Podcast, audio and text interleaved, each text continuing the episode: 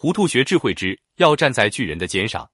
现代社会经济迅速发展，各行业各部门之间的竞争非常残酷，单靠一个人的能力是很难取得事业成功的。因此，必须借用别人的力量，才能取得事业的成就和创造灿烂的人生。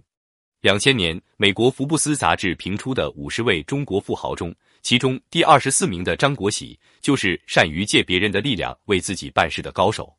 张国喜素有“巧手大亨”之称，他看准了佛龛在日本市场的潜力，就招聚公司元王进行分析，达成共识，使产品在日本市场一炮走红，成为日本佛龛市场的老大哥。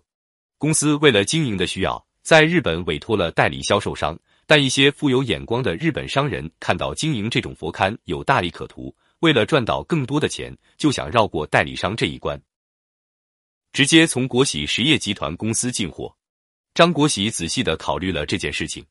从眼前利益来讲，从厂方直接订货就减少了许多中间环节，有利于厂方的销售，然而却破坏了与代理商之间的关系。同时，佛龛在韩国和中国台湾地区也有相当大的生产能力。代理商如果背向自己，与韩国或中国台湾地区生产厂家挂钩，岂不影响本公司的利益吗？张国喜果断的回绝了那些要求直接订货的日本朋友，并且把情况转告给代理商，向代理商表示，公司在日本的业务全部由代理商处理，公司不通过其他渠道向日本出口佛龛。代理商听后很受感动。在佛龛的推销和宣传方面下了很大的功夫，并且在日本市场打出了天下木雕第一家的金字招牌，从而使张国喜公司的佛龛在日本市场上站稳脚跟。一个人纵然是天才，也不是全能的。尼采鼓吹自己万能，结果发疯而死。所以，一个人要想完成自己的事业，就必须要利用自己的才智，借助他人的能力和才干。这就要求在事业的征途中，恰当的选择人才。王石是万科公司的董事长兼总经理，也是一位善借他人之力的智者。他在经营万科的过程中，多次向社会招聘贤才。L 君原是万科公司的一名职员，可不知什么原因，忽然不辞而别，被聘到一家酒店做业务经理。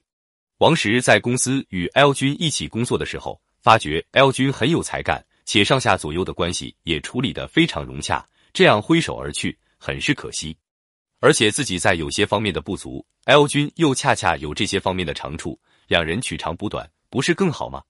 于是王石左思右想，花了很大力气，终于说服了 L 君重新加入了万科公司。而且当年在 L 君的配合下，齐心协力为公司赚了几百万元，使得公司营业额超过两亿多元，在深圳五家上市公司中名列第二。